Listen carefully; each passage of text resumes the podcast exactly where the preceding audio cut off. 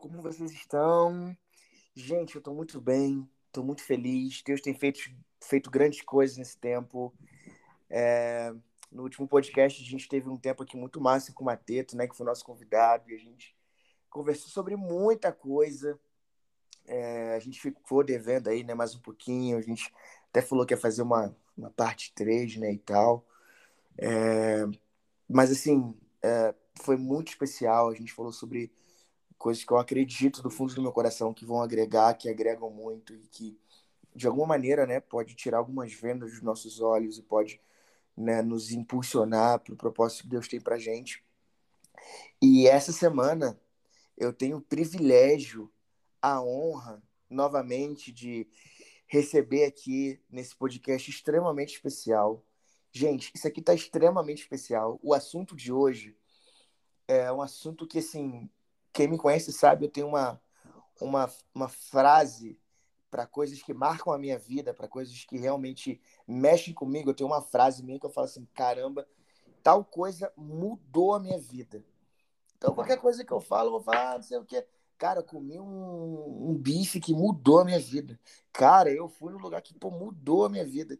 Então, hoje, eu tenho convidados aqui, sim, excepcionais que são pessoas que, cara, mudaram a minha vida e eu tenho convicção de que o assunto de hoje pode ser extremamente crucial e determinante para sua vida, para o que você tem pensado em construir em Deus, para o que você tem pensado em construir é, com a sua família, com a sua igreja local, enfim. E é extremamente importante, então, que você fique com a gente aqui, tá bom? E aí eu vou apresentar esse time maravilhoso. Mateto, tá de volta aí pra gente continuar. Eita, nós. Cara, Matetão tá com a gente de novo. E você já conhece o Mateto, né? Do último EP. E eu tenho a honra, o privilégio de apresentar para vocês um cara que tem um coração, cara, um coração que constrange. Inclusive, ele é, é o cara que produziu a Tudo Que a Minha Alma Quer, que é a música que a gente vai lançar agora em outubro. O homem. Ele carrega o, o negócio, entendeu? Ele tem, ele tem um cheiro que, que, que o até gosta. Que é o meu amigo, nosso amigo Alisson, cara. Alisson, aí, seja bem-vindo, cara. Obrigado. Você é um cara que a gente quer ter a oportunidade de ouvir o que, a sua voz, ouvir o que você pensa, ouvir o que você tem no seu coração, ser ministrados por isso. E aí eu queria que você falasse, cara, quem é você, de onde você é, o que, você faz, pra galera te conhecer um pouquinho mais. Show. Bom, meu nome é Alisson Tel. É... Eu moro em Maringá, Paraná. Eu sou produtor musical, tenho 24 anos. Daqui a pouquinho é o caso. Graças a Deus. E tenho um estúdio de produção e mixagem aqui em Maringá. E amo minha igreja, amo servir ao Senhor.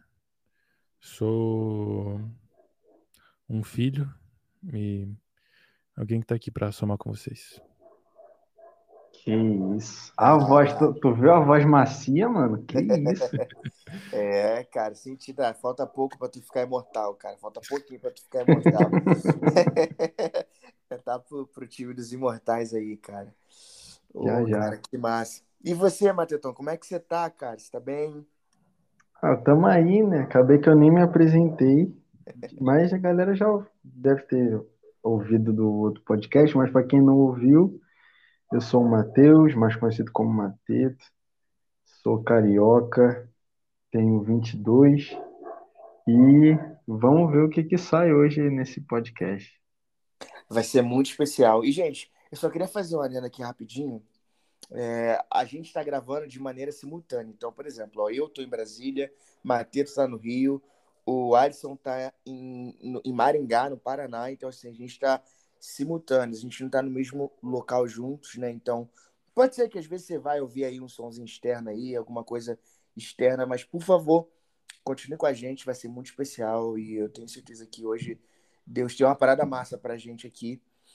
E, bom, nesses últimos dias a gente tem conversado muito, né? Não só por conta do, do lançamento da, da música, mas eu acho que a gente tem conversado sobre a vida, sobre propósito, sobre destino, sobre talento.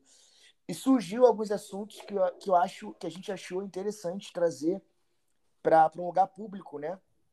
Que é a excelência no trabalho, né? Que é até que ponto a gente de fato é excelente, até que ponto a gente é, realmente está cumprindo com aquilo que a gente diz, né? Que, assim, às vezes a gente tem aquela parada, né? Não, porque Deus me disse, porque Deus me deu, porque Deus falou. E até que ponto, de fato, a gente realmente está sendo excelente? Até que ponto a gente, de fato, está dando, assim, gastando a nossa vida, entregando tudo que a gente tem por aquilo que Deus nos deu, né? Por aquilo que Deus nos entregou. Até que ponto é nosso esforço? Até que ponto é deixar para que Deus faça? E é sobre isso que a gente quer compartilhar hoje. Uh, e bom, começar aí pelo Matetão, cara. Mateto, até que ponto aí, cara, você acha que a gente de fato é, consegue ser excelente ou, ou, deixa de ser excelente? Uh, até que ponto você é, entende aí é, que a gente precisa, até que a, a gente está se movendo para um lugar ou a gente está parado esperando que Deus mova a gente? Cara, o que, que você pensa sobre isso? Cara, muito bom. Eu fico animado demais com esse assunto. Acredito que vai render muita coisa boa aqui. É, cara, então, eu acho que eu vou, eu vou um pouquinho mais na, na raiz do que eu acho e talvez até o Alisson complemente com maestria a cerejinha do, do bolo, né? Eu acho que assim, da, das pessoas que a gente conversa, que a gente tem convívio, pode ser que a gente precise entender melhor o que é ser espiritual, entender melhor o que é espiritualidade, né? A gente acaba confundindo algumas coisas e sendo negligente em várias outras. Do tipo, eu ouvi Deus em relação a algo, eu vou falar de mim, né? Cara, é, eu acredito muito que eu vou me mover em relação a serviço nessa área da música. Então, algumas coisas específicas que Deus me falou em relação a isso. É, se eu ficar simplesmente parado, se eu só, tipo, ah, Deus me falou, que bacana, que legal, mas eu não me movo, ou eu vou ser um cara é, muito ruim na área que Deus me, me falou, né, que eu, que eu me moveria, ou eu vou fazer tudo errado. Então, falando de mim, é, a partir do momento que eu comecei a, a entender que Deus estava me levando para a área da música e principalmente para o backstage, né? É o cara ali que ajuda com direitos autorais e lançamento. Cara, a minha primeira reação foi estudar isso de forma profunda para dominar o assunto e ser excelente nisso. Então, acho que o primeiro ponto é a gente entender essa parada como algo espiritual também, né? Que muitas vezes, eu não sei se vocês já ouviram esse argumento, né, de da pessoa não estudar alguma coisa natural ou profissional é, por não achar espiritual, né? Uhum. Tem até o já, né? Tem até o lance da que a gente começou a resgatar de um tempo para cá, aquilo, né, de galera, lavar louça é espiritual, vamos, vamos ajudar em casa, vamos lavar louça, vamos, vamos ser um, um, um, bom filho, um bom, um bom marido, um bom discípulo. E a gente começou a resgatar isso aos poucos, né? E a outra coisa, em relação à, à espiritualidade tal, esse lance da, da excelência, é a gente entender um pouquinho mais o que é o que é ser excelente, né? Que resumindo aqui, não para a gente terminar nessa definição, mas para dar já um, uma entrada, é, ser excelente é você tirar o melhor resultado dos recursos que você já tem na sua mão. Então, ser excelente, traduzindo agora para de forma mais prática, é, não tem a ver com você ter um equipamento específico ou você estar em um ambiente específico, com pessoas específicas, mas é de você já extrair o melhor com o que você tem hoje. Então, isso começa a, a ter uma, um entendimento um pouco mais amigável, né? Do que você pensar de que, ah, eu não posso ser excelente porque eu não tenho equipamento tal, porque eu não tenho a conexão XY, enfim. Mas, cara, acredito que é por aí. Eu, eu ia entrar na, exatamente na pergunta, mas eu acho que o Alisson vai responder muito melhor do que eu. Aí eu abordei essa espiritualidade para a gente construir em cima disso. É... Bom, vou falar um pouquinho aqui. Cara, sobre excelência, eu notei duas coisas aqui quando vocês falavam. É, a primeira é sobre você ser bom no que faz. Isso que o Matheus acabou de dizer. De temos que entender que excelência não é perfeição. Excelência é você fazer o melhor com o que você tem. E olhar para as coisas que você tem. Às vezes a gente acha que a gente tem muito pouco. Mas às vezes a gente tem muito mais do que muitas pessoas à nossa volta. E talvez essas pessoas que têm muito menos fazem muito mais por enxergarem pouco, o pouco que eles têm como recursos importantes. É... Então é muito importante isso que o Mateto comentou de estudar sobre, você buscar desenvolver habilidade naquilo, né? Por exemplo, Deus tem para mim específico, por exemplo, um chamado nessa parte de produção, de estúdio, não tem como eu não estudar sobre isso, não treinar meu ouvido sobre isso, não passar ouvindo coisas. Eu não preciso ter o melhor equipamento do mundo para aprender e para estudar. É uma construção, né?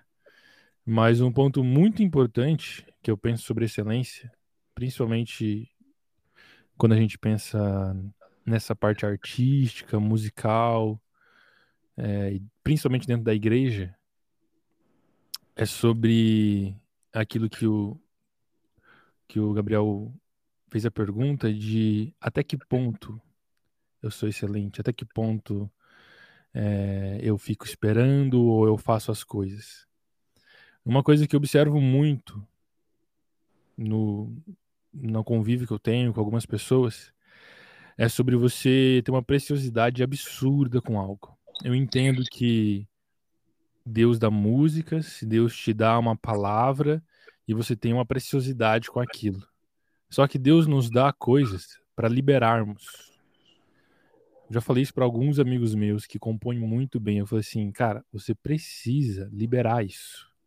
Não dá para você ficar segurando as cinco melhores músicas que você compôs pro resto da sua vida. Não são as músicas da sua vida, são as músicas de hoje. Libera elas. Ah, mas eu não tenho as melhores condições. Tudo bem. Faz o simples.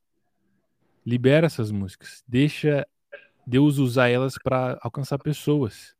Porque quando a gente vive de mãos abertas, Deus começa a derramar. Porque a gente não tá com a mão fechada, esperando, agarrado naquilo, sabe?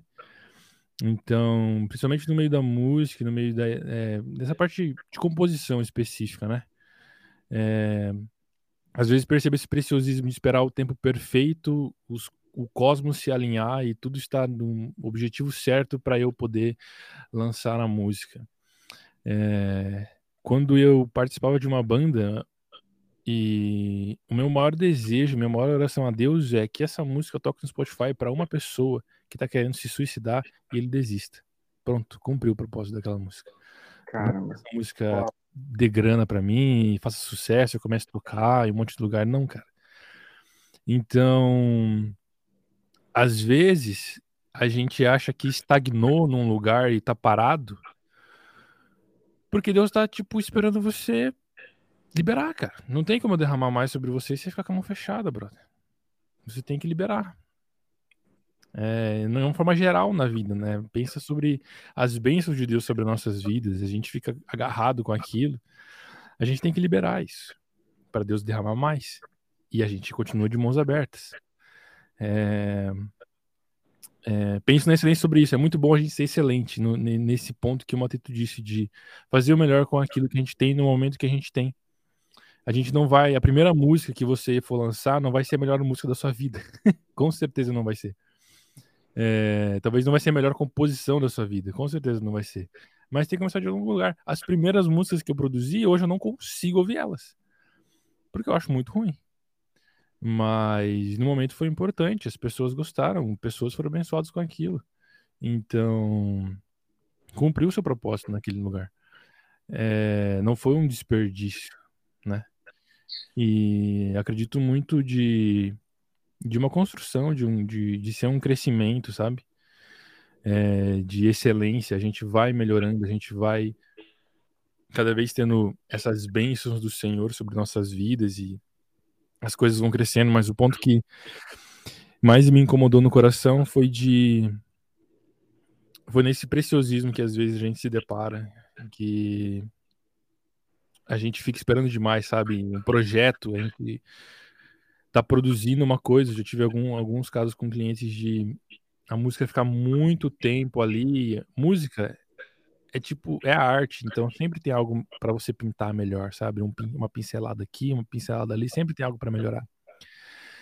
E um ponto que eu notei aqui é sobre tempo. Às vezes a gente perde o tempo. Então é muito importante a gente se mover no tempo certo. Isso que o Gabriel perguntou, ah, quando é o momento de eu investir, de eu esperar, de eu avançar, você tem que entender em Deus, cara, porque existe um tempo. E o tempo não é para sempre. É um tempo específico. Às vezes pode ser que aconteça de você ficar moscando e passou, cara. Passou. O que Deus vai fazer vai acontecer de outra forma. A gente tem que estar atento para não deixar esse essa janela de oportunidade de Deus passar, porque ela não fica aberta para sempre. Se, se não entrar, talvez ou demore para acontecer de novo, ou vai acontecer outras coisas na sua vida. Mas aquilo não é.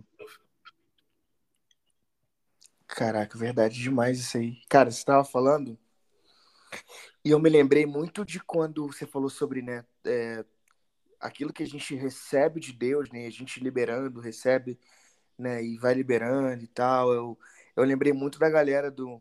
Eu, eu, eu tenho uma parada com a galera no Egito, lá do povo do, de Jão no Egito, né? Quando eles tinham maná, cara, todo dia. E eles não podiam guardar aquilo, eles precisavam liberar, porque dia seguinte seria mais. Eu acho que às vezes a orfandade na gente acaba impedindo, né, da gente dar passos de fé e alcançar lugares mais altos porque a gente tem medo que falte, né? A gente tem medo que, que não dê. Então, Sim. tipo, às vezes a gente. E, e eu, eu trago isso até para mim, cara. Às vezes eu. A gente recebe uma parada de Deus poderosa. E eu acho que eu, eu falei disso com o Mateto no último podcast, se eu não me engano. É, a gente recebe uma parada de Deus pô, muito, muito poderosa. A gente sabe que aquilo que Deus nos deu é para liberar sobre uma parada, sobre alguém, sobre. É, uma situação e tal. Mas a gente, a gente não valoriza isso da mesma maneira que a gente valoriza outras coisas e prioriza outras coisas, né?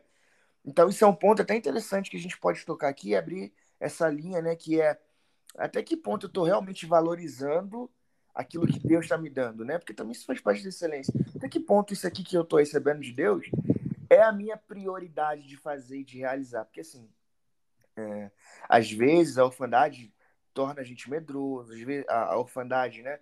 Torna a gente receoso de dar um passo e depois faltar, a gente de dar um passo preocupado se realmente vai dar certo ou não. A gente, a gente quer uma, uma aprovação que traga pra gente uma segurança, né? Então, quando a gente recebe uma parada de Deus, a gente quer pra gente, porque o órfão ele faz isso. O órfão ele quer para ele, ele quer a parte dele. E ele não tá se importando pro, pro, pro necessariamente pelo que tá por vir, né? Que pode ser muito maior. Então, tipo, para quem tem filho, eu vou ser pai daqui a pouco, da Mariana. Linda, maravilhosa. Vai chegar uma hora que a Mariana vai estar no meu sofá e no sofá dela, e ela não vai ficar pensando, batendo a cabeça, pensando, caramba, será que amanhã vai ter internet para eu ver televisão, para será que amanhã eu vou, meu pai vai conseguir pagar a compra e vai ter um Danone para mim? Ela não tá nem aí, cara. Ela vai acordar amanhã, ela vai acordar no dia seguinte, ela vai brincar. Ela não tá nem aí se eu paguei a conta, ela não tá nem aí se a internet tá nem aí. Ela só vai lá, vai usufruir, usufruir vai utilizar. Por quê? Porque ela tá segura, ela sabe que todos os dias ela vai acordar e vai ter. Então ela pode crescer, evoluir e dar passos maiores, porque ela tá segura de que ela tem um pai, ela tem uma mãe, ela tá provida de, de recursos todo, por toda a volta dela. Eu acho que quando é, não só apenas o artista em si, como o cara que às vezes recebe uma palavra de Deus, né, e vai falar assim, pô, Deus me deu uma palavra, cara, que eu vou para missões e cara, é isso, Deus me chamou para missões e tal. Pô, mas aonde, cara? Não, Deus falou que eu vou pro, pro, pra África. Pô, massa, mano, na África, a galera, tu já fala inglês? Tu tem passaporte? Pô, ainda não. Pô, cara, calma aí. Pô, mas semana, tu falou agora pra, pra mim que tem um chamado para África. Pô, mas semana passada, pô, tu foi lá e comprou um telefone novo. Pô, mas tu não tirou teu passaporte, cara. Então, assim, a gente vai vendo, né, por exemplo, a questão da, do, do, do artista, né, que, sei lá, o cara é, quer começar uma parada na fotografia, o cara quer começar uma parada é, na igreja, o cara que quer realmente lançar uma canção, o cara quer. Pô, mas o cara não. Ele, ele não, não entra nesse lugar também. Ele não pega aquilo que ele recebeu de Deus e fala: não, isso aqui é meu e eu vou gastar a minha vida nisso aqui que Deus me deu. E aí eu fiquei pensando nisso outro dia, que é, cara, às vezes o teu chefe te liga 10 horas da noite fala assim, pô, tem como tu fazer um relatório aí para mim, abrir um Excel aí, montar uma planilha para mim rapidinho de tal coisa. Mano, na hora tu vai lá e vai fazer, pô, porque teu chefe te ligou 10 horas da noite e te falou, pô, você tem que fazer. Teu chefe vai te ligar e falar assim, ó, você tem que estar aqui amanhã duas horas antes do teu expediente, porque eu preciso de você para fazer tal coisa. Tu vai lá e vai fazer. Por quê? Porque é o teu chefe, tu depende necessariamente dele para te pagar. Mas e quando é para Deus, cara? Quando Deus entrega uma parada pra gente, será que a gente realmente tá pronto para fazer o que tem que ser feito para que isso se de fato realize? Sim. É... Eu, eu não sei se faz sentido, mas uma coisa que eu penso muito e que eu sempre lembro constantemente, carrego muito forte da minha vida, inclusive faz parte de um livro, de dois, que eu considero livros que mudaram a minha história, é sobre você viver uma vida até a última flecha. Eu tenho esse aí, hein? É, esse livro transformou a minha história. Só existem dois até o momento, tirando a Bíblia, com certeza. Mas esse foi um dos. É... E quando você fala disso, eu lembro muito, muito sobre esse conceito, sabe, de você, você viver uma vida intencional, sabe? Porque na minha cabeça não faz sentido eu ouvir algo de Deus, eu ter uma convicção, eu conversei com os meus líderes, eu conversei com pessoas próximas a mim, pessoas que me conhecem, todo mundo fala, cara, isso é de Deus para você, eu vejo isso na sua vida. E eu ficar parado. Para mim é agoniante a ideia de chegar no fim da minha vida e me arrepender de não ter me, me entregado ao que Deus queria da minha vida, sabe? É, é agoniante essa ideia de. Ah, se eu tivesse feito aquilo? Nossa, o que será que teria acontecido? Vou fazer, pô. É, e quando você falava, eu penso que é sempre importante a gente ter muita responsabilidade, principalmente é, Gabriel é casado, vai ter filho, Mateto casando, eu vou casar ano que vem, em fevereiro. Nós somos sacerdotes de um lar. É sempre muito importante a gente ter responsabilidade com aquilo que a gente faz e com aquilo que a gente norteia a nossa família. Para onde a gente norteia o rumo da nossa vida. É... Ser responsável nunca ser negligente nesse, nesse sentido. E dentro dessa responsabilidade, a gente sempre é, pesar as coisas, sabe? Às vezes a gente tem um chamado muito específico que você tem que colocar na balança se você vai pagar o preço disso. Há aquele provérbio de que pô, um rei ele não vai construir um, um, a parábola de Jesus de que o rei ele não vai lá começar a construir uma parada, sendo que ele não tinha moeda para construir aquilo. Ele vai parar no meio e vai passar vergonha, cara. Então, se você vai, se você tem um chamado específico de Deus, olha para você e vê se você está disposto a pagar o preço daquilo, porque tudo custa, tudo vai custar. Uhum. Não tem como. É, o cara que quer iniciar na fotografia, e eu não tô falando só de grana. Muito menos de grana. O que menos custa é grana. Verdade. Sem sombra de dúvidas. É, mas sim, o cara que vai iniciar numa fotografia, ele vai ter que comprar equipamento. Ninguém vai ter equipamento para ele. O cara vai ter que comprar curso. Mas, principalmente no âmbito da igreja, cara, você vai servir o corpo de Cristo, mano, você vai passar estresse, você vai ficar cansado, você vai gastar horas de sono. Você vai abrir mão de muito rolê, você vai abrir mão de, de talvez ser o queridinho do seu chefe, porque ele vai te ligar 10 horas da noite e falar assim, brother, não posso, tô na igreja. É... Talvez seu chefe vai pedir pra você ficar até mais tarde no trabalho e assim, mano, não posso, cara, tenho céu daqui a pouco, tem que sair. É... Então, tudo custa. Então é sempre importante, principalmente quem talvez está num momento da vida que só tem que se preocupar consigo mesmo, sabe? É... Pondera, é, se você está disposto a pagar o preço por aquilo, né? Porque vai custar, sempre custa. E o que menos custa é dinheiro quando isso acontece. Verdade. É, né? Cara, é, a, a gente tá. De todos os assuntos, a gente acaba pendendo para a arte, né? Se inclinando para a arte de alguma forma.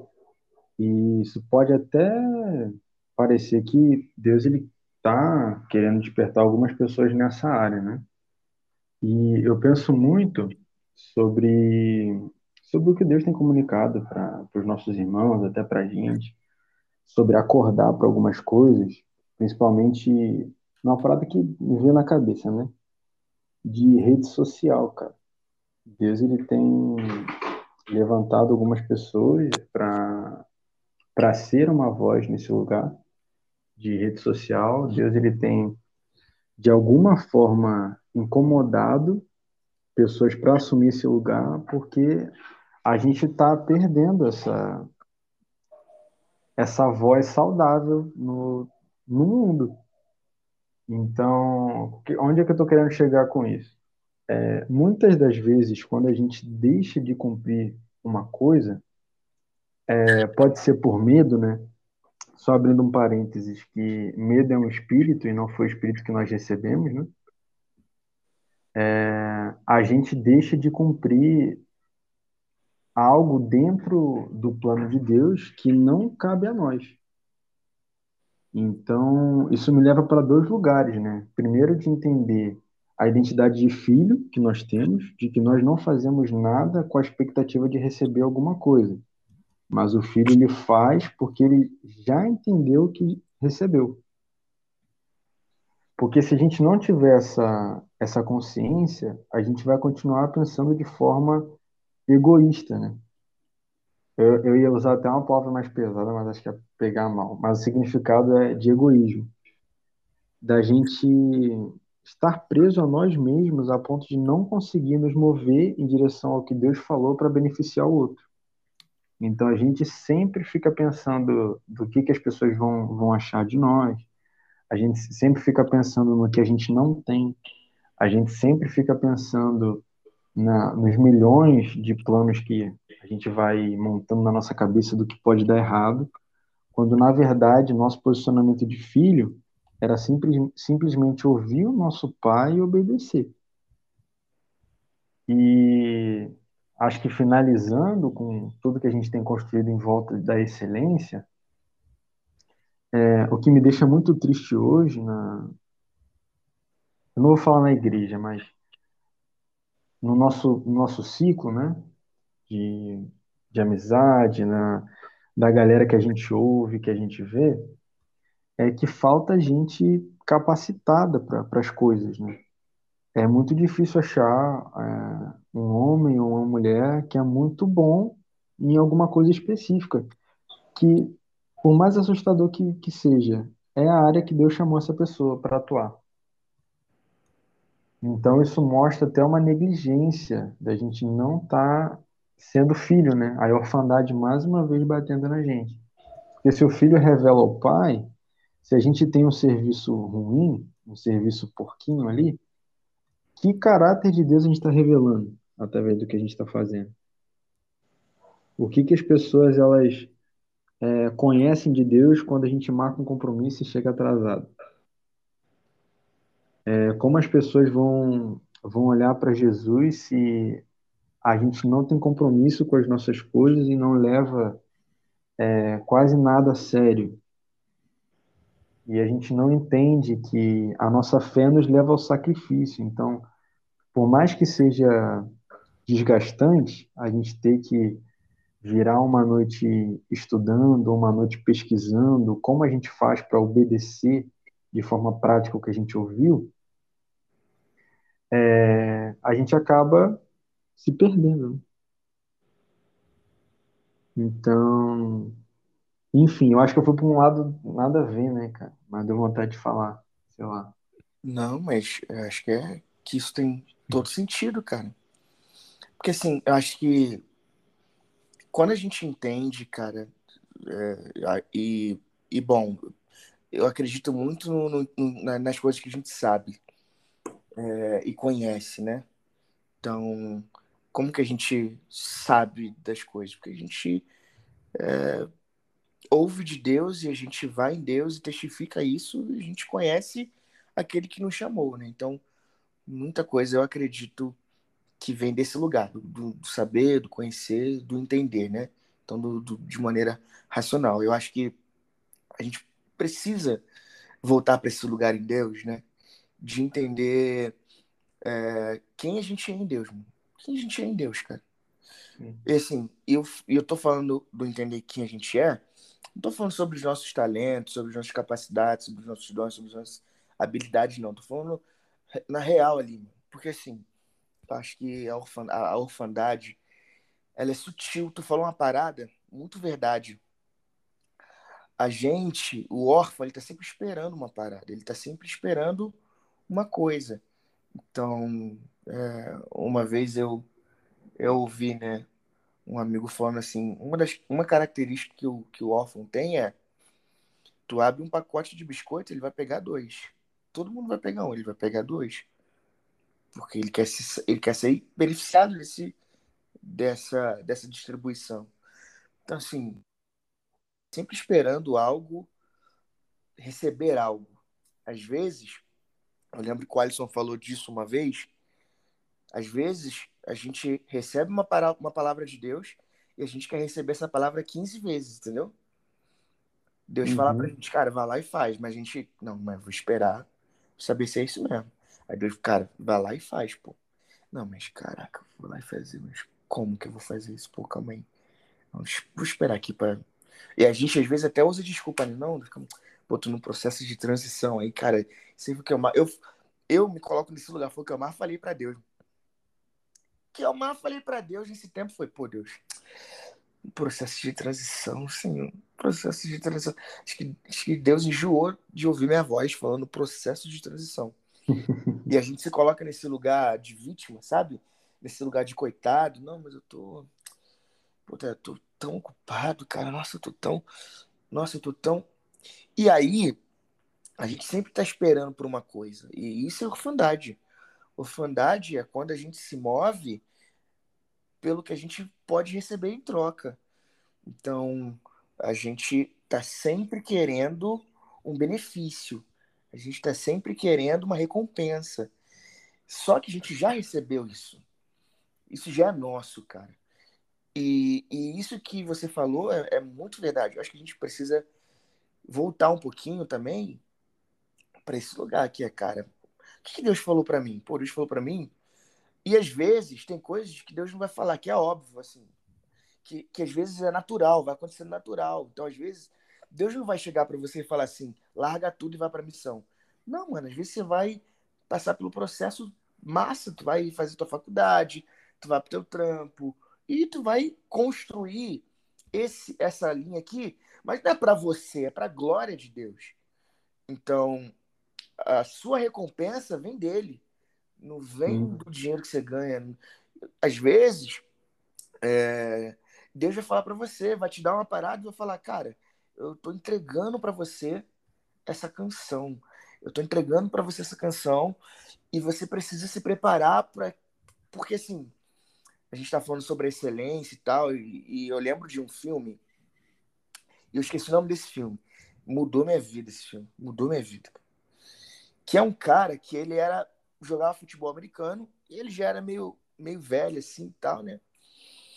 Mas ele jogava, ele era bom, ele era até bom ali, ele era bom. O cara jogava e tal. Na cidadezinha dele ali ele era conhecido porque era bom e tal. E aí ele queria ter o sonho de ser um jogador profissional. E aí tem um dia que ele recebe uma proposta para fazer um, um, teste num time profissional de futebol. E aí a galera tava lá jogando, os atletas jogando e tal. Ele tava ali de fora, ele era quarterback, ele tava ali, né? Olhando, quarterback, sei lá como é que fala, enfim. Ele tava ali lá de fora. Sotaque, né? É, jogando, vendo a galera jogar e tal. E o treinador olhou para ele e falou: Agora é tua vez, entra lá e, e faz. Aí ele virou pro treinador e falou: Não, pô, treinador, calma aí, eu não sei como é que vocês jogam ainda. E eu não sei quais são as estratégias que vocês têm. Então eu, vou, eu prefiro esperar aqui mais um pouquinho. Aí o treinador falou de novo: vai lá e entra e joga. Aí, mas eu não conheço o time, eu não, eu não sei como você pensa. Eu prefiro ficar aqui e esperar. Mano, o treinador virou e continuou com o time que estava ali no campo treinando. No final do treino, ele foi chamado. Esse, esse cara foi chamado lá na sala do treinador.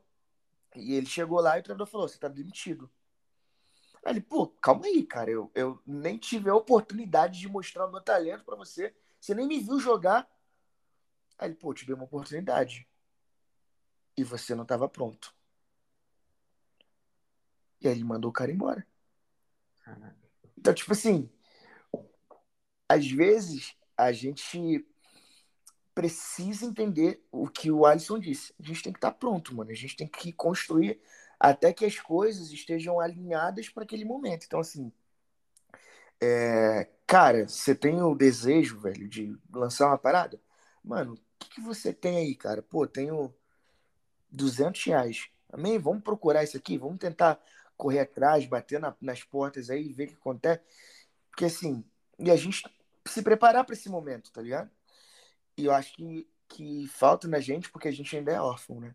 E o órfão ele tá sempre esperando alguma coisa acontecer, que a sorte venha sobre ele, ou que ele receba um, uma bonificação, uma, uma recompensa, para que ele de fato se mova ali e veja alguma coisa acontecer. Eu acho que nem sempre é por aí, né? Acho que a, que a linha da excelência é exatamente o que vocês disseram. Mano, o que eu tenho hoje, cara? É isso? É isso que eu vou fazer o meu melhor, mano. O que, que você tem hoje, cara? Eu tenho um aplicativo que eu estudo inglês, cara, é isso. Cara, eu recebi uma oferta, Deus me falou que eu tenho que ir para missões, pô, recebi uma... vou tirar o passaporte. Cara, eu é... Deus disse que eu ia ministrar louvor. Pô, massa, você canta? Ainda não. Pô, então começa a ver o YouTube aqui, ó. Pô, e esse tipo de coisa vai gerando algo muito maior, né? Então, é o que eu sempre digo, tipo, Deus abriu o mar vermelho. Pô, mas Moisés foi lá e tocou no mar. Moisés pegou o cajado, foi lá, tocou no mar e falou, galera, vamos para cima. O mar abriu. E aí ele liderou o processo até a galera passar. Então, assim, às vezes a gente precisa entender que a excelência ela é parte de nós também. E aí o que é possível a gente faz, o que é impossível Deus vem e faz também. Faz sentido isso aí? Faz. Ó, não sei se minha linha de raciocínio vai se perder. Se se perder, vocês me ajudem. Vamos junto, vamos junto. Mas o que eu queria dizer, alguns pontos, é... Primeiro, acho que é normal a gente ter dúvida, é normal a gente ter insegurança, é normal a gente ouvir de Deus uma vez e ter que esperar e querer que Deus confirme isso e e ser tipo, pô, Deus, eu acho que Deus falou isso comigo, né? Mas, pô, será que Deus falou mesmo comigo? Eu, às vezes é até melhor que você ouvir da primeira vez e meter o louco e você talvez estava ouvindo sua própria vontade.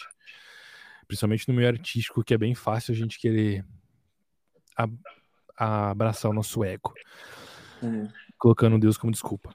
É... Mas chega um ponto que, que não tem como você falar que não é Deus falando com você, entendeu? Aquilo que, que eu já falei, mas deixando mais claro, é, é bem importante você estar sendo acompanhado. É bem importante você ter pessoas que te, que te pastoreiam, que te lideram, sabe? Pessoas que sabem da sua vida, pessoas que te conhecem, porque às vezes Deus vai chamar, Deus vai falar algo muito fora da casinha que a gente precisa de gente perto da gente para ajudar a gente a ser nisso. A gente não precisa carregar o mundo nas costas escolher, decidir tudo sozinho. Vida igreja é vida na vida, então. Sim. Hoje eu não tomo minhas decisões metendo louco. Só porque eu acho que eu tenho que fazer isso. Eu sou muito grato e feliz por poder ter gente na qual eu posso conversar com e ouvir sobre, ou aprender com a experiência dessas pessoas e falar, pô, é, faz sentido. Ou talvez faz sentido, vou esperar mais um pouco. E, e Deus ele é um pai bom, ele vai confirmar essas coisas. É, o que me incomoda muito é a gente chegar num ponto de estou há 15 anos esperando o momento que Deus vai cumprir algo que ele falou lá atrás e ele fala isso há 15 anos para mim. Em todo ano ele fala a mesma coisa. O cara vai ficar 30 anos. Você tá demorando pra caramba, velho. Você tá louco. É... É, tá ligado? Então, essas coisas, e, e, algo que o Gabriel falou bastante, e, e o Mateto também, de, da nossa orfandade, né? É, a gente tem que entender que Deus é bom, sabe? Conhecer quem Deus é, o caráter de Deus, ter o temor no Senhor, mas também entender que, que Ele é um Pai bom. Então, a gente não faz as coisas para sermos beneficiados. Benefício é consequência. É... Enfim, a gente só. É um negócio que esse tempo atrás eu compartilhei com, com a célula de sobre a nossa mordomia, né? A gente comentou em algum momento sobre como a gente lida com as coisas que Deus nos confiou. E a gente pensa em mordomia quando fala sobre isso. E para mim, mordomia tem dois pontos. Primeiro, sobre se você ser mordomo, de você cuidar e ser responsável daquilo que foi colocado nas suas mãos e sobre você desfrutar daquilo a qual só a mordomia que o Senhor nos traz. Então, muitas vezes é para a gente ser o povo mais feliz da terra, mas a gente é o povo mais preocupado, mais ansioso, mais em dúvida, porque não sabe se amanhã vai ter as coisas. Mas a gente confia naquele que criou todas as coisas e sustenta todas as coisas. Por que uhum. não não ficaríamos tranquilos. Quase um paradoxo, né? É, e, e, e falo isso para mim, não falo isso como alguém que não fica preocupado. Eu tenho momentos de ansiedade absurdos no, constantemente, mas no final do dia a gente sempre tem que lembrar que é o Senhor que está conosco, sabe? É, é, não é o, o grande ponto não é você nunca ter dúvida se Deus vai te sustentar. O grande ponto é, no fim do dia, você olhar para o Senhor e dizer: Eu confio que você vai me sustentar, Deus. Eu tenho medo, mas eu confio que você vai me sustentar. Não é errado você ter dúvida. Mas você tem que confiar nele no fim do dia, sabe? Não chegar no fim do dia e falar: Eu vou jogar tudo para cima, vou fazer Uber para ganhar dinheiro, é nóis. é, e, e dentro disso, não faço a mínima ideia se tem a ver com a linha de raciocínio, mas uma frase que eu tenho escrito aqui no meio da minha mesa. Tem gente de prova, para não dizer que eu estou mentindo, que diz: Você não tem tanto tempo assim. Que eu acho que é uma grande mentira que a gente acredita pra caramba. Que é a gente tem todo o tempo do mundo. E para quem tem um coração mais missionário e de alcançar uma geração, a frase poderia ser: não só você não tem tanto tempo assim, mas o mundo não tem tanto tempo assim. Uau. não vai precisar que a gente desperte algo nas pessoas no céu. Não precisa. No céu já tá tudo cumprido, cara. Deus não vai precisar que eu produza música no céu. Deus não vai precisar que eu lapide canções do Senhor para a igreja, para a igreja ser alcançada, talvez se arrepender dos pecados, talvez buscar uma nova renovação no Senhor, no céu, cara. Não precisa que eu faça isso lá. É... Deus chamou a gente para coisas aqui. É. Então, eu tenho isso aqui anotado bem no meio da minha mesa para eu sempre que eu tô procrastinando demais lembrar que eu não tenho tanto tempo assim. As coisas que eu tenho que fazer e resolver, eu tenho que resolver elas o mais rápido possível. Para eu poder resolver outras. Muitas vezes eu penso que é, Deus ainda não liberou certas coisas que eu estou esperando nele porque eu ainda não resolvi as coisas que ele já colocou na minha mão. Eu tenho que resolver isso aqui antes. Não dá para eu acessar aquilo que Deus quer que eu acesse no próximo nível sem eu carregando pendências aqui atrás. Então, eu tenho que resolver essas pendências antes. Porque isso não vai ser saudável no longo prazo. Então, muitas vezes eu, pessoalmente, paro de ficar pedindo tanto para algumas coisas acontecerem e me empenho em resolver as coisas que eu já devia ter resolvido, que eu já tinha pedido para Deus fazer e já fez e eu não resolvi. É... Então, enfim, no meio do raciocínio que às vezes eu me confundo.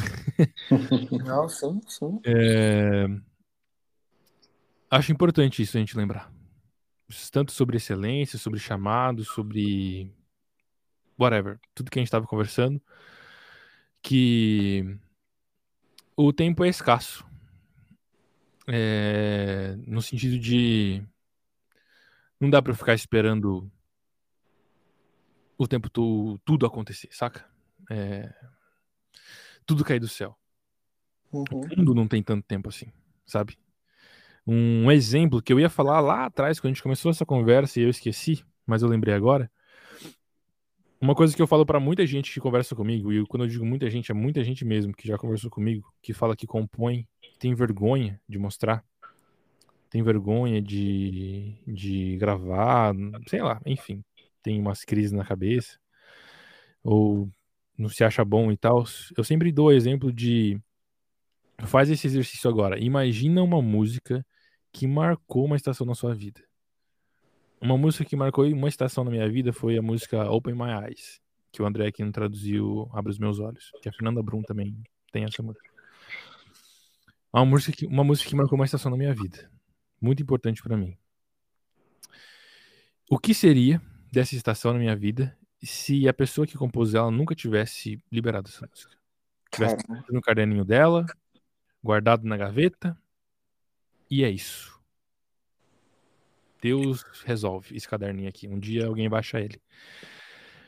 Não quero dizer que talvez aquela estação Deus não teria feito o que ele fez. Mas provavelmente teria feito de forma diferente. Talvez eu teria aprendido coisas diferentes. Uma música, mano, que quando eu tava desviado, falava muito comigo. Thales, brother. Uhum. É. Fez, mano. Quem nunca todo mundo, pô, todo mundo. O que seria se o cara nunca tivesse exposto isso, sabe? Escrito, ah, mano, não é tão bom não, sabe? É... Ou nunca tivesse começado, né? Alguma coisa. É... Penso nisso, sabe? Talvez a, a sua música não é para tocar uma nação. É para tocar uma senhora lavando prato, cara. Sim. Uhum. É, é para tocar uma mãe, um pai. É para trazer esperança para uma pessoa pensando em desistir. É, é para uma igreja local, saca? É, eu penso muito nisso e só terminando de construir um, um, várias coisas que talvez estão soltas na minha cabeça. Quando o Gabriel falou de você tem um chamado para música, você acha que Deus te chamou para isso? É, você tem com, com, está compondo músicas e acha que isso é de, é de Deus? Cara, já já conversou com seu pastor na sua igreja, com seu líder na sua igreja? Já falou sobre isso? Você está servindo no ministério? você tá orando sobre isso, começa a servir, cara. Se você não serve, começa a arrumar cadeira, velho. Vai servir então. Se você tem um chamado para servir a igreja, começa a servir na igreja. Arruma cadeira, esteja lá, esteja presente, começa a ajudar, começa a, a, a às vezes tocar as músicas. Um conselho que eu dou para muita gente que quer saber se sua música é boa para a igreja, toca ela num culto, cara. Vê o que a igreja acha, mano. A gente não precisa ter grandes estruturas para uma música ser boa, cara. A gente tem inúmeros exemplos de músicas que que são uma qualidade horrível de gravação, mas é absurda a mensagem que ela carrega. Sim. Jason Upton, mano. É horrível a gravação que o cara tem cantando com o anjo, velho. Mas é absurdo aquilo. Sabe? Então, há muitos exemplos disso. É... Tem que. Tem que partir de algum lugar e, enfim. É, Nem sei mais onde eu tô com o raciocínio. É nóis. Mano, muito bom, caraca. Não, eu tipo achei. assim, Ah, fala, pode falar, pode Deixa, falar. é, deixa eu só é, ir na linha dele aqui rapidão. Sobre. Muita coisa que você falou é incrível, acho que até o Gabriel vai abordar. Mas eu vou entrar no que você falou sobre. Eu parei de orar pedindo algumas coisas e levantei e fui resolver o que eu precisava. Eu acho que a gente precisa ter bem, bem estabelecido, cara, de uma forma bem clara mesmo, a nossa identidade e vocação, né? É, a identidade comum, que nós somos filhos de Deus. Mas se a gente para aí, a gente não gera responsabilidade sobre nada. Então a gente não tem é, mais uma responsabilidade em ouvir Deus. né? A gente acaba sendo um filho imaturo. E caindo exatamente na, na- nessas palavras da- de parei de pedir, a gente pode pensar no filho maduro e no filho imaturo, né? O filho imaturo é aquele filho pequeno, é a criança, é o bebê e tal, aquele pré-adolescente, que a única coisa que ele consegue fazer, hum, a única coisa não, né? Acho que a principal coisa que ele mais faz no relacionamento de pai e filho é pedir. Ele vai, pai, me dá isso, pai, me dá aquilo, pai, me vê isso, pai, me vê aquilo. E do outro lado a gente tem o filho maduro, que ele não não fica mais pedindo as coisas pro pai, mas ele, pai, o que que eu preciso fazer agora? Uhum. Então, eu acho que é uma transição da gente sair desse estado de filho imaturo, de ficar só orando, pedindo as coisas para Deus, Senhor, me dá isso, Senhor, me dá aquilo, Senhor, me mostra isso, Senhor, me mostra aquilo. Quando, não que isso seja errado, tá? Só a gente separando aqui umas coisas. Mas a gente ir para esse lugar de filho maduro e chegar para Deus e falar, não, Deus, aqui tá tudo bem, tá tudo certo, o que que o Senhor tá fazendo aí? E o que que é para eu fazer hoje? Sim. E a gente trabalhar, mano. Mas eu acho que isso só acontece quando a gente descobre o segundo ponto da vocação. Porque a vocação que gera um senso de responsabilidade. Como é que eu vou me preparar para o que eu nem sei? Sim. tá ligado? Então, é, nesse lugar, a gente é, procurando em Deus, dentro da nossa identidade, o que que a gente vai fazer? Porque se, se o filho maduro não trabalha, tu imagina o cara é, com 30 anos na casa do pai e da mãe sem trabalhar. Esse cara é o quê, mano? Então a gente precisa entender a, a, posição do, do filho maduro, de ter responsabilidade Sim. tanto do com o que a gente ouve de Deus, tanto com a nossa identidade em Deus. Se Deus me pedir para fazer alguma coisa, eu preciso ser responsável. Tá ligado? Então Sim. foi só essa essa entradinha que eu que eu ia falar, mas pode pode falar, Gabriel. É, posso falar rapidinho? Claro. Manda, manda. É, um conselho que eu tinha anotado aqui já, mas que se é algo que você pudesse de- guardar nesse podcast e, e levar para a prática, algo prático, específico, talvez tudo que a gente tem falado aqui, nada disso vai fazer sentido se você não sabe para onde sua vida vai. Exato. Então, a gente tem falado várias coisas, refletido sobre várias coisas, mas se, você tá na dúvida para onde você vai ir, cara, então, se você quer um conselho, separa dois dias aí, se isola, fica em jejum e oração, Hum. pega a sua Bíblia, um caderno e pede para Deus assim, Deus, para onde a minha vida tem que ir? Aonde eu vou gastar a minha vida? O que o Senhor quer que eu construa na minha vida? Às vezes é para você ser um excelente homem comum, que vai ter uma família, filhos, Uau. servir na sua igreja, e tá tudo certo. Revelando Jesus nisso, né? Aonde, às vezes, é, não é tipo assim, o cara lá que, cristão, que conseguiu fazer a cirurgia de separar gêmeos siameses grudados pelo cérebro. Um chamado super específico. Talvez isso tenha um chamado super específico. É, mas tenha claro. E quando você orar e sentir algo de Deus, coloca na balança, cara. Vê se você está disposto a pagar o preço por isso. E se você entrar, entra de vez. E quando der vontade de desistir, não para. Até se você não tiver permissão de Deus para desistir. Mas nada disso aqui que a gente está falando vai fazer sentido se você não tem certeza de nada na vida. Acho que é isso. Excelente. Cara, tipo. Eu acho que tudo que vocês estão dizendo daria pra fechar com a parada do, do ser intencional, né? Acho Uhum. que daria pra fechar nisso, né? Que, querendo ou não, vai chegar no momento da nossa vida, da nossa história, que não só, né? é, é, e só, só um detalhe antes de eu falar sobre isso, falou uma parada aqui que eu lembrei que é a gente tem uma, uma imagem é, embaçada do que é incrível, né? Do que é o maravilhoso, do que é o grande, ou do que é. A gente acha que está sempre ligado ao número, né? Então, você falou, né, sobre às vezes o propósito é ser um homem comum e normal. Isso é... Mas a nossa. A gente olha para. Coloca os nossos olhos em algumas coisas que aparentemente são grandes. Então, tipo, a gente vê é, quando olha a maneira que, que como, como a gente vê e engana e quando a gente se move pelo que a gente sabe e conhece é diferente, né?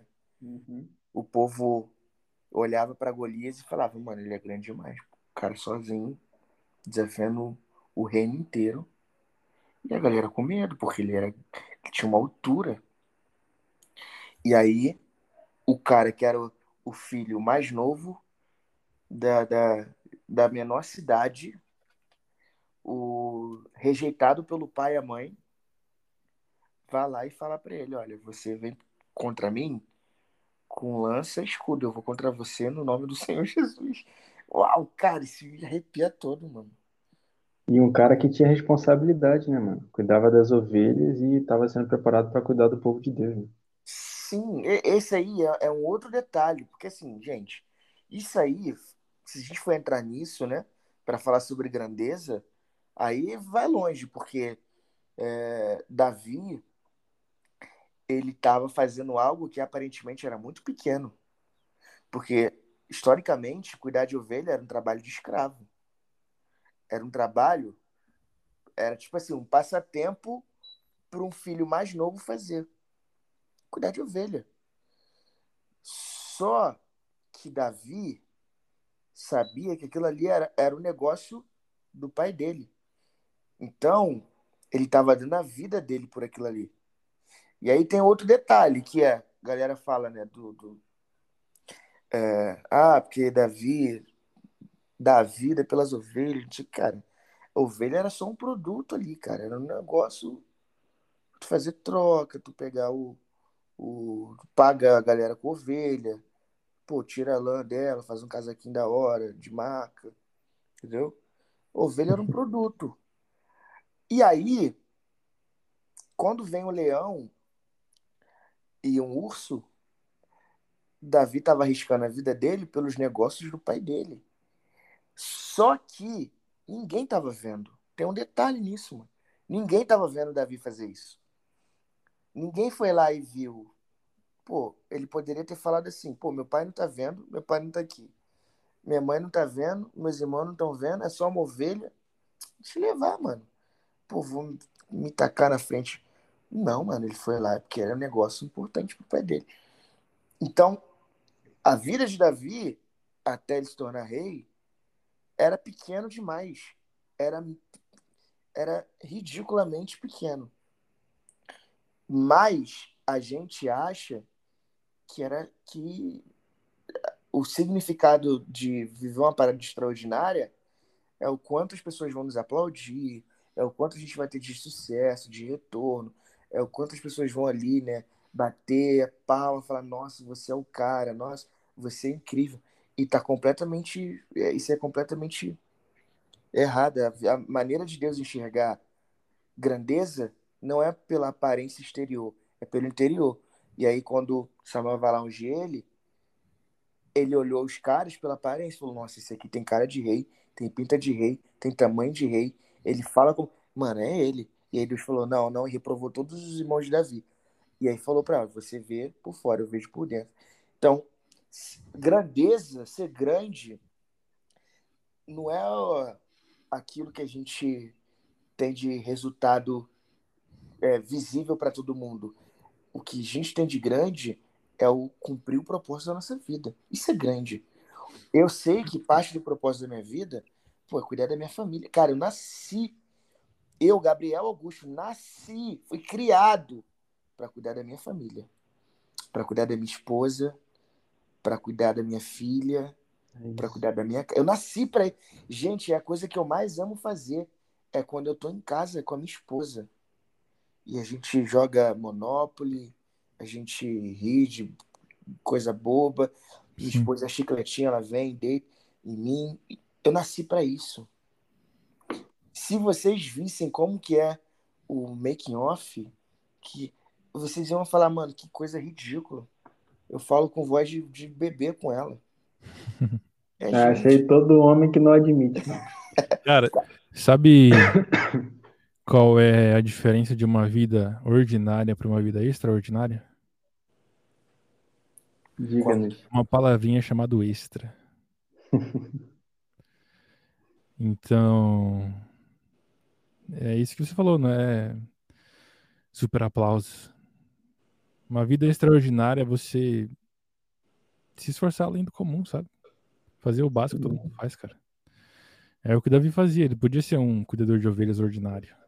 Ele era extraordinário porque ele fazia o que ele não precisava fazer. Esse é o empenho, sabe? Esse esforço a mais que a gente dá. Eu Sim. acredito que Deus olha com muito bons olhos para isso, sabe? Com certeza. O Gabriel pode ser um, um, pai de família ordinário, que faz o básico. Mas ele quer ser excelente nisso. Isso é extraordinário. É, é exatamente isso, cara. E assim, eu, pra, pra gente fechar, né? Que a gente, a gente vai se deixar, a gente vai até amanhã aqui. Vai, é, já era. É, e aí eu queria, eu queria ouvir o Alisson. O que, que você acha, Alisson, sobre a intencionalidade, sobre você ser intencional no que você está fazendo? Então, é, naquilo que a gente recebe de Deus, né? Pô, se Deus tá me dando ferramentas aqui para que eu faça, mano, eu vou fazer mesmo, eu vou cair para dentro. Não importa é, o que as pessoas vão dizer, como as pessoas vão ver, eu vou fazer o que tá. Sobre essa intencionalidade de, de pegar aquilo que a gente está recebendo, realmente de fazer, porque e aí só para fechar esse ciclo, né, com a intencionalidade, né, ser intencional naquilo que que Deus faz, que Deus nos dá, né, para a gente fazer, que é nem sempre, ou na verdade quebrar esse paradigma, né, que é é, mano, vou esperar cair do céu aqui e ver que dá. Ouvir, vou esperar cair do céu aí, mano. O que que dá? É, ouvir, não, vou, vou pra cima, mano. Vou fazer o que tiver que ser feito. Tipo, outro dia tava ouvindo aconselhando um, um amigo aí e tal, que ele queria casar, não sei o que. Pô, vou casar, mano. Porque Deus me disse que eu vou casar. esse ano. Caraca, massa. Deus te disse? Pô, me disse. Beleza, o que, que você tá fazendo então para que isso aconteça? Pô, cara, acho que é. Pô, tô, tô esperando aí, né, Deus? Não, mas Deus te disse, o que, que você tá fazendo aí pra você? Não, Deus me disse. Então, beleza. Então, tipo, sobre pegar e falar, não, o que, que eu preciso fazer, cara? Eu pegar isso aqui, isso aqui, isso aqui, fazer isso aqui. Ser intencional, sabe? Pegar e, mano, é, entrar nesse lugar, né? O que, que você acha? O que você pensa sobre isso, Alisson? É... Então, penso algumas coisas. É... Primeiro, algo que você comentou de sobre, pô, Deus me disse isso, eu vou fazer e tô nem aí que a galera vai pensar, é nós, vamos dar ali. Eu acho, pelo menos eu tenho para mim, é, que importa sim o que as pessoas pensam, mas o que algumas pessoas pensam. Uhum. É, tem pessoas na minha vida que a opinião deles eu pondero. Que talvez eu tô fazendo uma parada que eu tô. Pô, é isso. E a pessoa chega para mim e fala assim, cara, talvez não seja. E esse tipo de pessoa eu escuto. Agora só quem fica falando mal, enfim, isso aí. Whatever. Mas é importante você ter esse tipo de gente perto da vida. Não sei se perceberam, mas Falei algumas vezes sobre a importância de você ter gente boa ao seu lado. A gente não constrói nada sozinho. Sim. E muito menos algo longo. E muito menos algo na igreja. Muito menos algo para Deus, eu acredito. Que o próprio Deus é uma comunidade de três pessoas. Porque nós construiríamos as coisas sozinhos. Ou para nós mesmos. Mas enfim. É, sobre a intencionalidade, agora que você já separou um tempo na sua vida, você ouviu de Deus, você ouviu pessoas que têm autoridade na sua vida, você está convicto que, pô, isso, Deus me chamou para fazer isso. Então, talvez está na hora de você começar a ser prático. É, tudo isso que a gente está falando é espiritual e até a nossa racionalidade é espiritual tudo sempre é. Então, talvez seja na hora de começar a ser prático e começar a, a ver, beleza? O que, que eu tenho que fazer então? Supor, o cara vai casar, beleza? Quando você vai casar então, brother? O que, que você quer quando você casar? Você quer, você precisa do que para casar? Você sabe o que você quer? Como que você vai atrás? Como é que você vai conquistar isso? Faz um plano, pô. Desenha aí, não, preciso juntar 50 mil reais para casar, beleza. Então, todos os meses eu tenho que fazer tanto. Eu recebo tanto, consigo economizar tanto. Eu preciso fazer tudo isso aqui de renda extra. O que, que eu sou bom para fazer? Isso, isso, isso, isso, isso. Posso conseguir uns trampos disso aqui. Vai atrás, bicho. E aí o impossível Deus vai fazendo. É, eu vou casar, o Matheus também tá nessa fase e eu tenho extremamente organizadas as coisas, inclusive as coisas que são milagre. Tipo assim, Deus, até aqui eu dou conta no meu braço, mas aqui não é tudo. Então, tem isso aqui, Deus quer milagre. E depende do Senhor para isso. É... Então, sobre intencionalidade naquilo que Deus te chamou, acho que chega um momento que você tem que começar a ser prático, cara aquilo que a gente falou sobre excelência. Você tem que começar a ser bom, você tem que começar a ser excelente. Deus, você tem convicção que Deus te chamou para ser um excelente, um baterista, começa a estudar bateria, véio, começa a pegar referência, começa a ouvir os caras que estão tocando bem, começa a aprender. Se você não tem condições de fazer aula, vai para o YouTube, começa a estudar tudo que tem de bom no YouTube. Vai garimpando as coisas, começa a praticar. Se não tem bateria, vai praticando num banquinho da sua casa. Vai na igreja, começa a praticar na igreja. Quando não tem ninguém lá, não tem culto, não tem ensaio, você vai lá e toca, fica ensaiando, vai treinando, vai treinando, vai treinando, vai treinando. É... E junto com isso, você vai tendo seu momento com Deus, seu devocional, você não abandona isso, você vai discernindo as coisas, você vai entendendo para onde Deus vai te direcionando, e aí é uma construção, cara. Eu acho que aquilo que o próprio Senhor disse, uma vez que você coloca a mão no arado, você não deve ficar olhando para trás, cara. Então, botou a mão, vai para cima. Sim. Vai para frente e e a gente tem que ser intencional em tudo que a gente faz, porque senão a gente perde o foco. uma parada que eu ouvi esse tempo atrás de sobre célula. Tem nada a ver com música, arte, chamado, enfim, sobre célula. De um cara de uma igreja muito relevante nesse sentido.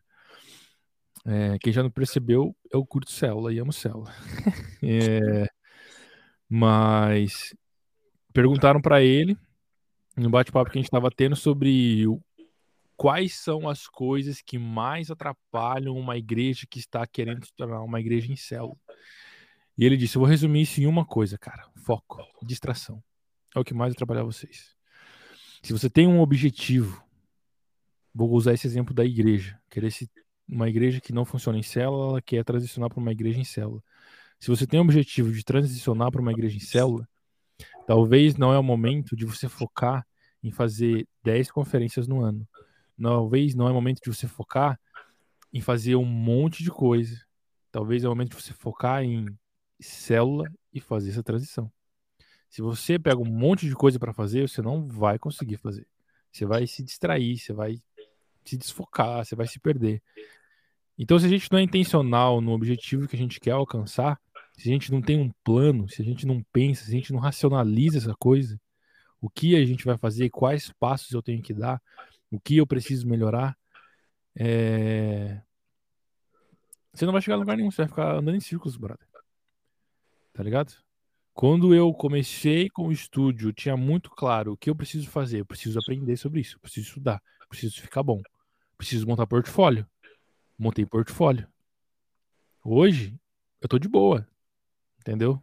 Eu falo, às vezes chega a gente aqui, nada a ver, eu recuso muito trampo por um objetivo específico. Depois a gente pode falar um podcast sobre isso, mas é, eu já entendo onde Deus quer que eu vá, então isso não me distrai mais, sabe? Sim. É, hoje na minha vida, a necessidade de grana, no momento que eu tô vivendo, de casamento, que quem passou sabe, precisa de muita grana para casar, por incrível que pareça, não é tão uhum. simples. É, às vezes pode ser simples, se só casar no cartório, beleza. Mas no geral não é tão simples. É, por entender e ser intencional naquilo que Deus me chamou, eu não paro e largo, vou fazer outras coisas, sabe? Eu não vou produzir sertanejo, funk ou qualquer coisa esquisita aqui no meu estúdio, porque grana não é o objetivo pelo qual eu faço isso aqui.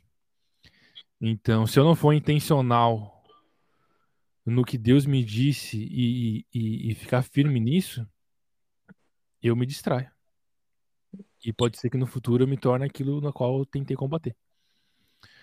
Talvez Deus me chamou pensando no outro lado, saindo de mim, mas Deus chamou alguém para ser uma voz na nação brasileira, para trazer uma pureza e uma verdade para adoração. Você se distrai no meio do caminho, você se torna o cara que faz agenda por grana e é nós. Entendeu? Você perde foco, cara. Não, não, a gente não tem o luxo de se distrair muito. A gente tem que ser intencional. É tudo bem a gente ter dúvida, a gente questionar a Deus, a gente ter crises, faz parte da vida.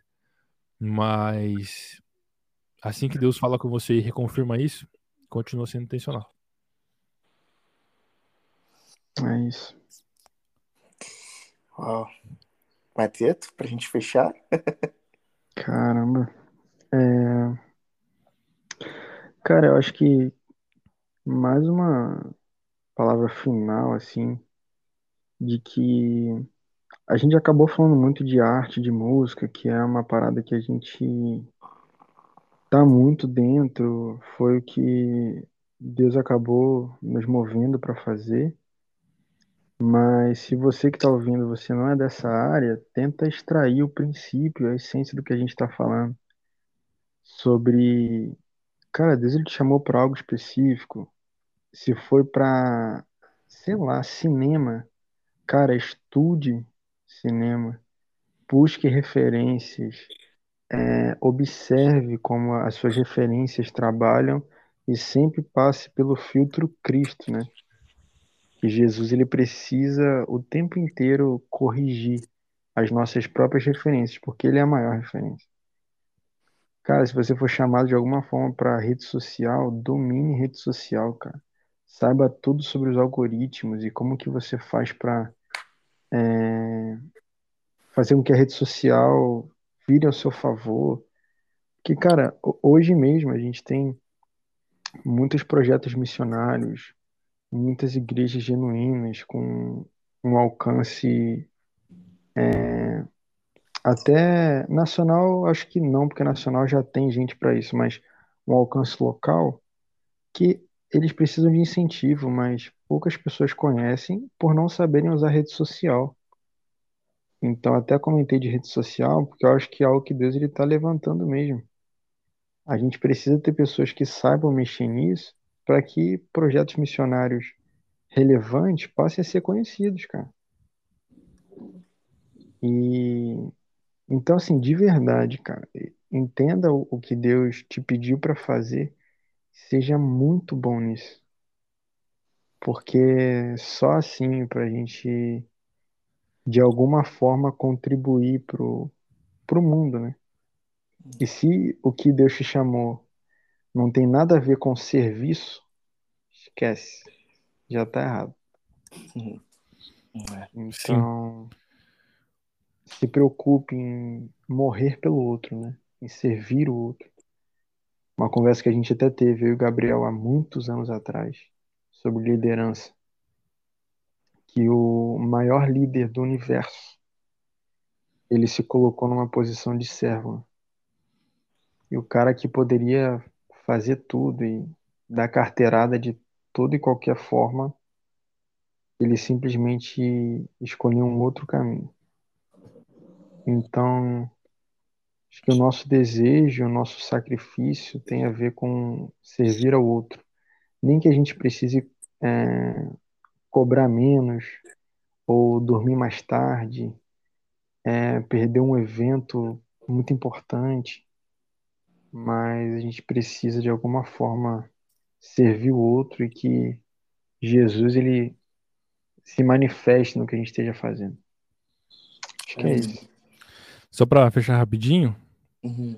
recapitular tudo, para você que está ouvindo aí não se esquecer.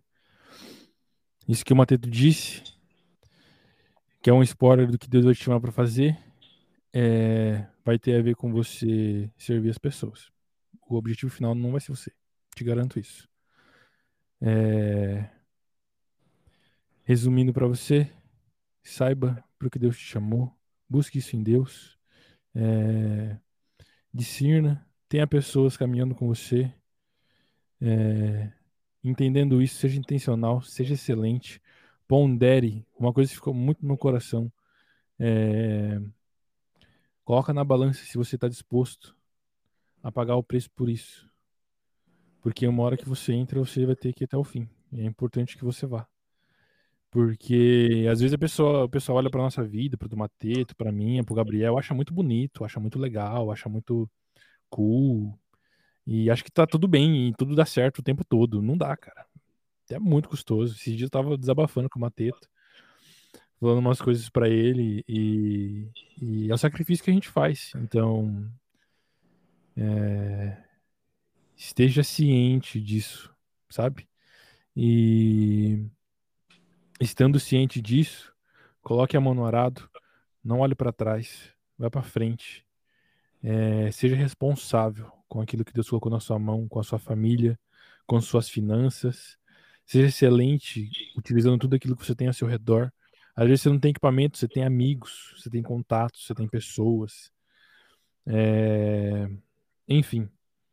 E sempre lembre que a vida é uma jornada de não é 100 metros, é um Ironman, é 50 maratona.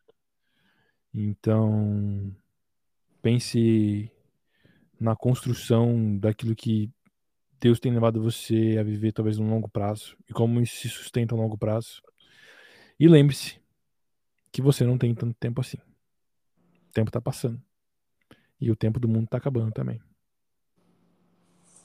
Uau. Se eu fosse terminar com uma frase esse podcast que mudou minha vida, seria: Você não tem tanto tempo assim. Uau. Gente, queria agradecer a vocês por esse tempo, por ter. É, por terem trazido tanta coisa de Deus pra gente. Eu acho que esse podcast aqui é um dos mais especiais que eu já fiz na minha vida. E eu oro para que no nome de Jesus pessoas sejam tocadas e que, sabe, se destrave o que está travado, que portas se abram, que o entendimento fique claro e que a gente caminhe para esse lugar intencionalmente. Amém? Queria agradecer a vocês por esse tempo. E a gente tem que precisar fazer isso mais vezes, hein? Aqui eu já tô, tô quase a figurinha repetida aqui já. Se depender de mim, eu venho todo o podcast. Mano. Pô, esse é muito especial. Alisson, muito obrigado pela sua participação, tá? Tamo junto. E você é um cara muito referência. Matheus, muito obrigado. Você é um exemplo pra gente. Obrigado por ter, terem sido usados aí por Deus pra gente. E eu espero você no próximo episódio. Espero que Deus te abençoe, te encha. E olha, dia 18. Dia 18, você sabe o que, que tem, né? Tudo que a minha mãe quer. Falou, gente? Deus abençoe vocês. Paz. Até a próxima. Valeu. Valeu.